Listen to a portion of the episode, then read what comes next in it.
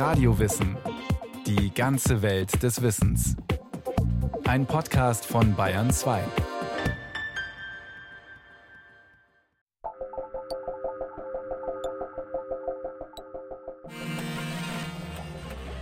Zu den wichtigsten Entwicklungen der modernen Medizin gehören ohne Zweifel die Antibiotika.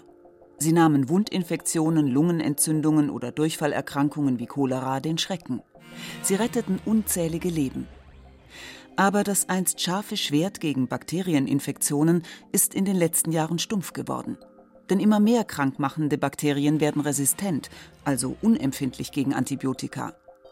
Ein neues Antibiotikum zu entwickeln ist teuer und dauert viele Jahre, verspricht aber keinen großen Gewinn, weil die Patienten es nur kurz einnehmen. Nur wenige neue Mittel kommen auf den Markt.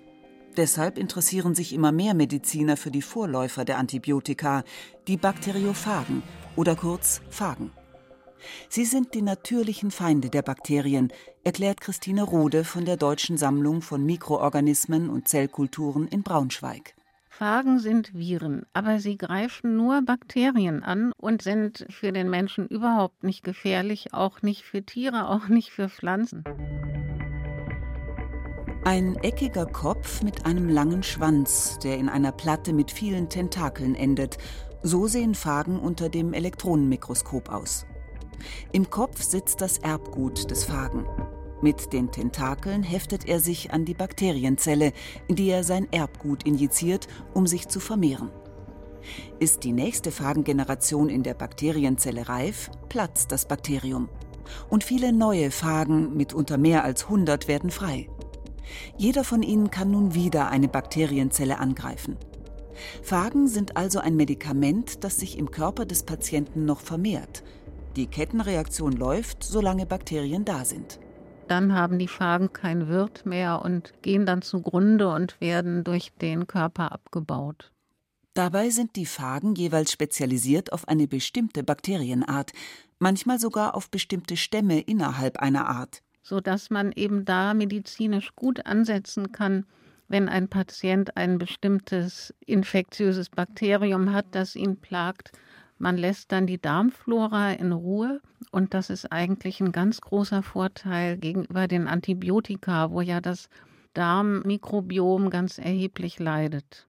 Die Darmflora oder das Darmmikrobiom das sind viele Billionen Mikroorganismen, die uns helfen, Nährstoffe und Vitamine aus der Nahrung zu ziehen und die auch das Immunsystem unterstützen. Bekannt sind Bakteriophagen schon seit mehr als 100 Jahren, also schon länger als Antibiotika. Die Phagen wurden sozusagen doppelt entdeckt durch den englischen Arzt Frederick Twort und dann durch den Franco-Kanadier Felix Derrell, der dann auch den Begriff Bakteriophagen das heißt Bakterienfresser, prägte. Beide beobachteten, dass ein für sie unsichtbares Agens Bakterien zerstört. Twort konnte der Sache nicht weiter nachgehen, aber der Rell entwickelte am Pasteur-Institut in Paris die Bakteriophagentherapie. 1917 veröffentlichte er seine Entdeckung, 1919 behandelte er die ersten Patienten. Sie litten an Ruhr, einer bakteriellen Durchfallerkrankung. In dieser Zeit arbeitete auch der junge georgische Bakteriologe Georgi Eliawa am Pasteur-Institut. Die beiden wurden Freunde, forschten gemeinsam. Und Eliawa gründete schließlich 1936 in Tiflis ein Institut, das bis heute seinen Namen trägt. Im Westen wurden die Phagen bald von den Antibiotika verdrängt. Im Osten fehlte für diese Medikamente oft das Geld. Bis heute gibt es nur sehr wenige Ärzte im Westen, die von Bakteriophagen wissen oder sie gar anwenden. Auch wenn sie keine offiziell zugelassene Therapie sind, dürfen Ärzte einen sogenannten individuellen Heilversuch unternehmen, wenn alle anderen Mittel ausgeschöpft sind.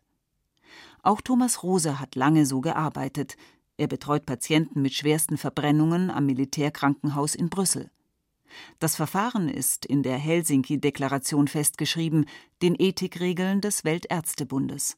Wir erklären dem Patienten oder den Familienangehörigen, dass wir keine andere Möglichkeit mehr haben, die Infektion zu behandeln, dass wir aber die Möglichkeit haben, den Patienten zu behandeln mit Phagen. Dann wird die Einverständniserklärung unterschrieben durch den Patienten selbst oder einen äh, Familienangehörigen.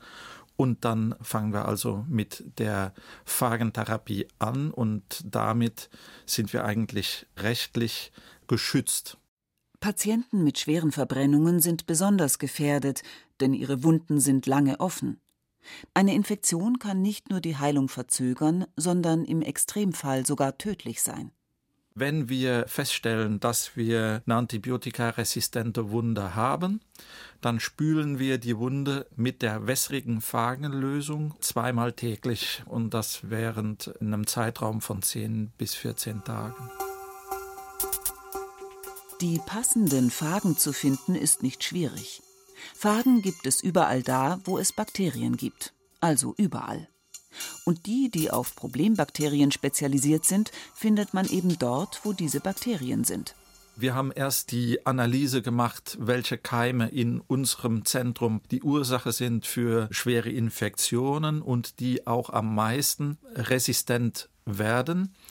Nachdem wir die Keime also gefunden und analysiert hatten, haben wir aus dem Abwasser unserer Abteilung die Phagen isoliert und die haben wir jetzt also bei uns im Laboratorium und können die jederzeit einsetzen.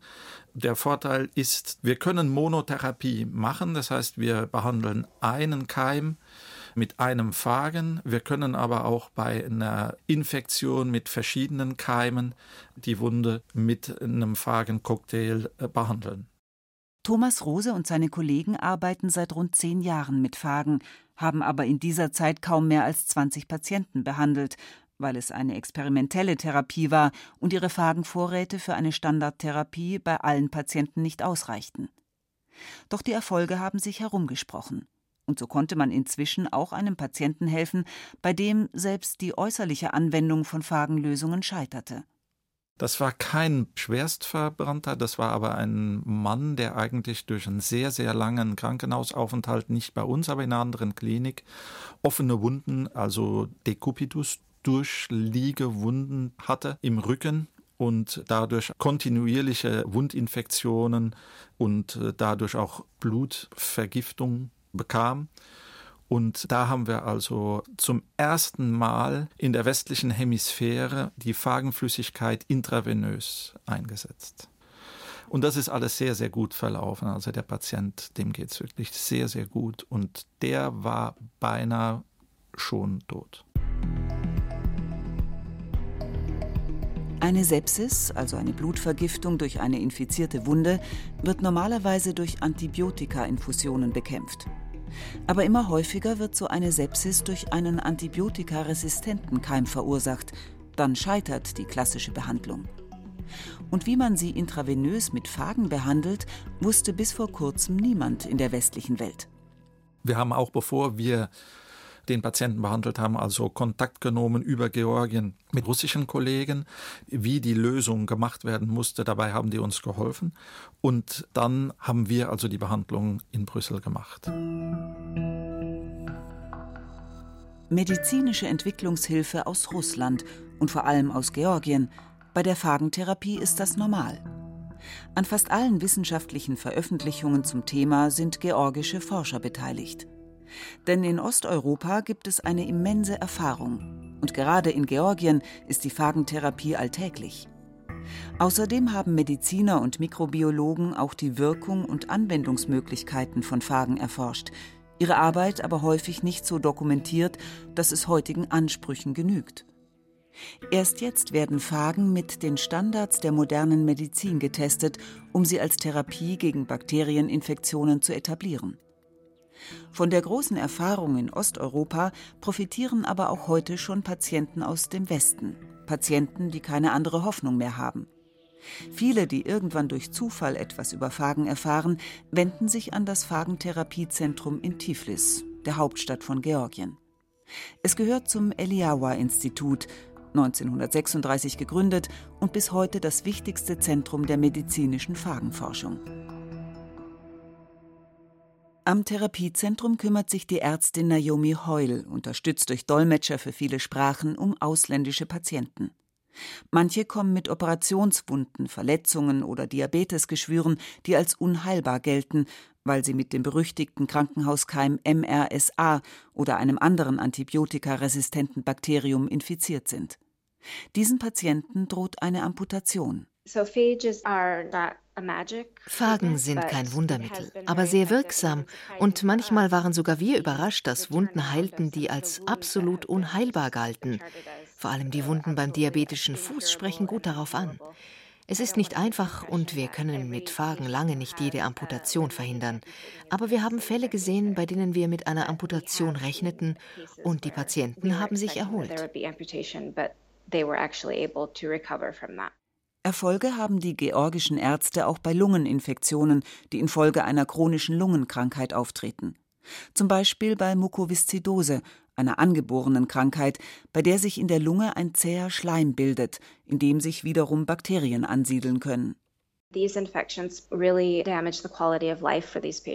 Durch diese Infektionen erleiden die Patienten starke Einbußen ihrer Lebensqualität. Und da hatten wir gute Resultate. Sie husten weniger, bekommen besser Luft, werden wieder aktiver. Bei anderen chronischen Lungenkrankheiten ist es ähnlich. Wir hatten zum Beispiel Patienten mit Emphysem und mit chronischer obstruktiver Lungenerkrankung, COPD. Auch da können wir die Infektionen behandeln, die als Komplikation auftreten.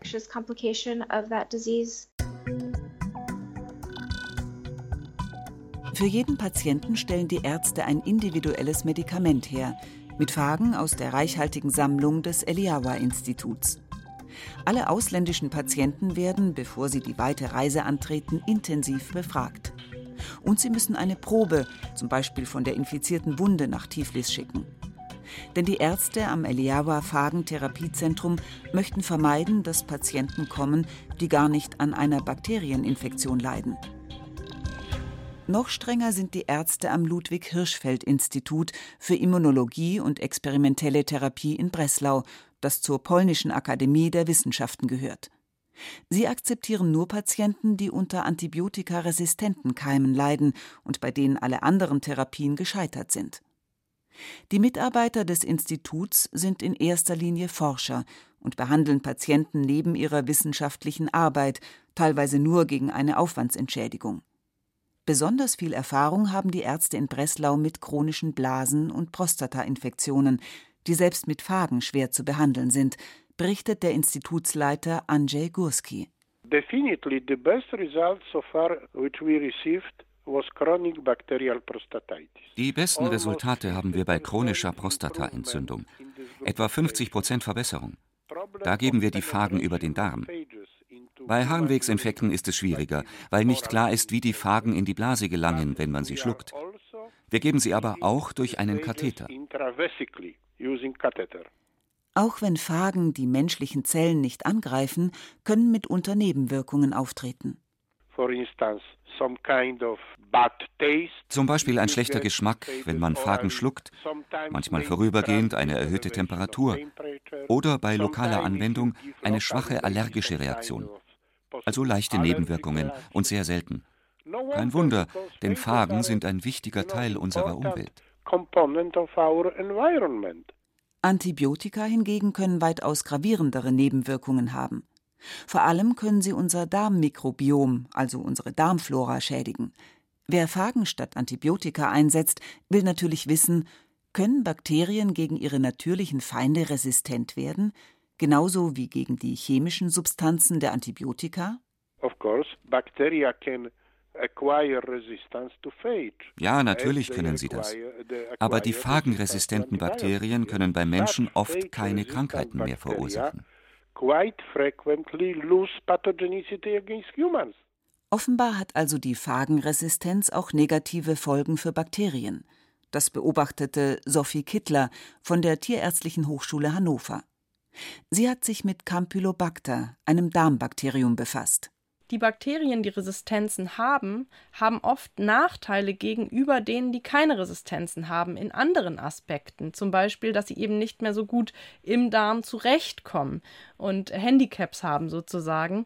Und dass teilweise sogar die sensiblen Bakterien trotzdem die Bakteriophagen da waren, sich dann durchsetzen konnten und im Prinzip die Resistenten überwachsen haben. Zudem können sich nicht nur die Bakterien verändern, sondern auch die Bakteriophagen. Sie passen sich an. Das ist Evolution im Schnelldurchgang. Bakterien und Phagen liefern sich seit Jahrmillionen diesen Wettkampf. Und dadurch, dass die Bakteriophagen eben in so großer Vielfalt vorhanden sind in der Natur, ist es auch sehr gut möglich, da immer einen zu finden, der dann tatsächlich wirkt. Die Tierärztin Sophie Kittler hat Hähnchen mit Phagen behandelt. Es waren die ersten Feldversuche dieser Art, also Versuche in einem ganz normalen Hähnchenstall. Die Tiere haben häufig Campylobacter in ihrem Darm. Diese Keime können in den menschlichen Körper geraten, wenn man in der Küche mit rohem Hähnchenfleisch hantiert. Das kann, wie auch bei Salmonelleninfektionen, eine schwere Durchfallerkrankung zur Folge haben. Fast 74.000 Fälle gab es 2016 in Deutschland, so viele wie nie zuvor. Die Zahl der Salmonelleninfektionen hingegen sinkt seit vielen Jahren. 2016 wurden weniger als 13.000 Fälle gemeldet. Das ist der Erfolg von strengsten Hygienemaßnahmen im Stall. Bei Campylobacter funktionieren die aber nicht so gut. Phagen sind tatsächlich der einzige Weg, die Hähnchen von diesen Bakterien zu befreien. Denn Antibiotika darf man nur bei kranken Tieren anwenden und die Hähnchen werden, anders als Menschen, durch Campylobacter nicht krank. Die Tiere bekamen einen sogenannten Phagen-Cocktail, also mehrere Phagen auf einmal, von denen jeder auf einen anderen Campylobacter-Stamm spezialisiert ist. Wir tun die Bakteriophagen ins Tränkewasser tatsächlich. Zwei Stunden ungefähr waren die im Tränkewasser und dann hatten die Hähnchen die schon getrunken und die docken auf der Oberfläche der Bakterien an, injizieren ihre DNA und können sich dann im Bakterien vermehren. Und wenn sie genügend Nachkommen produziert haben, dann bringen sie das Bakterium zum Platzen und führen so zum Tod dieses Bakteriums. Und das haben die dann auch getan im Darm von den Hähnchen. Wir konnten sehen, wie die Konzentration nochmal ansteigt im Kot von dem Geflügel, was wir dann untersucht haben, und wie die Campylobacter eben weniger wurden. Was wir außerdem gesehen haben, ist, dass zwar die Reduktion, die wir erreichen, etwas geringer ist, wenn resistente Bakterien da sind, aber immer noch deutlich und aussagekräftig vorhanden. Noch sind Phagen auch als Tiermedikament in der EU nicht zugelassen. Aber die EU-Behörde für Lebensmittelsicherheit, die EFSA, nennt sie bereits als eine vielversprechende Möglichkeit, um Antibiotikaresistenzen entgegenzutreten. Gerade die Landwirtschaft ist eine wichtige Quelle resistenter Bakterien. Allerdings ist es schwierig, die auf Medikamente ausgerichteten Ansprüche des Genehmigungsverfahrens mit einem biologischen System wie den Phagen zu erfüllen. Denn das Darmmikrobiom der Hähnchen ist offenbar recht variabel. Es muss nachgewiesen sein, dass eben dieser Effekt immer zur gleichen Zeit zu einer vorhersehbaren Stärke auch eintritt. Und da ist es so, dass wir eben noch Forschungsbedarf haben, weil die Ergebnisse in den Feldversuchen nicht so einheitlich waren wie die unter Laborbedingungen, sage ich mal, wo wir alles kontrollieren können und immer ganz genau wissen, was für andere Einflüsse noch herrschen. Ein Stück weiter sind schon die Lebensmittelhersteller. In den Niederlanden ist ein Phagenprodukt zugelassen, um Rohmilchkäse gegen die gefürchteten Listerien zu behandeln. Und es gibt Phagen gegen Salmonellen oder Kolibakterien auf Lebensmitteln. 1917 veröffentlichte Felix Derell einen Artikel mit dem Titel über einen unsichtbaren, dem Ruhrbakterium entgegenwirkenden Mikroorganismus. Erst die Erfindung des Elektronenmikroskops in den 30er Jahren machte diesen Mikroorganismus sichtbar. Damals wurden Bakteriophagen in großen Mengen hergestellt, aber schon kurze Zeit später begann die Karriere von Penicillin und Antibiotika, die sehr viel leichter anzuwenden sind. Hinter dem eisernen Vorhang, weitgehend unbemerkt vom Westen, arbeiteten Ärzte weiter mit den Phagen. Erst mit dem Beginn des 21. Jahrhunderts begann ihr Comeback jetzt aber unter ganz anderen Vorzeichen, sagt die Mikrobiologin Christine Rode. Die Georgier zum Beispiel waren nie aufgefordert, klinische Studien durchzuführen. Sie hatten weder das Geld noch wurden sie gefragt. Sie haben einfach Phagentherapie gemacht, so gut sie konnten.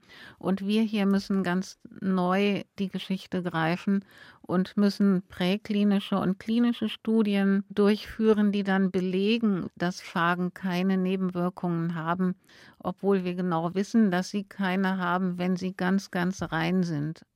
Phagen werden im Labor auf ihren Wirtsbakterien kultiviert und vermehrt. Aber Phagenmedikamente dürfen keinerlei Reste dieser Bakterien mehr enthalten. Die müssen eine ganz bestimmte Linie, die wir auch definiert haben in einer Brüsseler Initiative, eine Linie von Aufreinigung durchlaufen. Also wir wissen genau, was wir wollen, nur hat das noch keinen Niederschlag gefunden in einer entsprechenden Zulassungsrichtlinie. Die steht tatsächlich noch aus. Solche Verfahren oder die Zubereitung von Phagenmedikamenten könnte man wohl auch patentieren. Die Phagen selbst hingegen nicht, denn die findet man ja überall, wo es auch ihre Wirtsbakterien gibt. Deshalb interessieren sich wohl auch die großen Pharmafirmen nicht für Phagen. Aber einige kleine Firmen entwickeln Phagenmedikamente. Und das Bundesforschungsministerium hat im Herbst 2017 die ersten klinischen Studien in Deutschland genehmigt. Belgien ist sogar noch einen Schritt weiter. Im Januar 2018 führte es als erstes westliches Land die Phagentherapie als reguläre Behandlung ein, berichtet Thomas Rose. Wir haben Gott sei Dank erreicht, dass man jetzt unser Rufen gehört hat im Gesundheitsministerium. Vielleicht hilft es den Gesundheitsministerien in den Nachbarländern auch, um nicht mehr nur arbeiten zu müssen unter diesem Helsinki-Protokoll damit Phagen also nicht mehr nur in Heilversuchen, sondern als reguläre Behandlung zum Einsatz kommen können. Der Bedarf ist groß. Allein in Deutschland infizieren sich jedes Jahr rund 30.000 bis 35.000 Patienten mit einem antibiotikaresistenten Bakterium. Einige tausend sterben daran. Viele von ihnen könnten mit Bakteriophagen womöglich geheilt werden.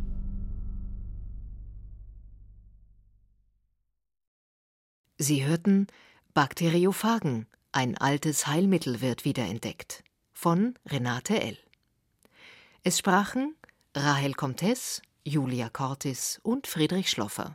Ton und Technik Susanne Harasim. Regie Sabine Kienhöfer. Eine Sendung von Radio Wissen.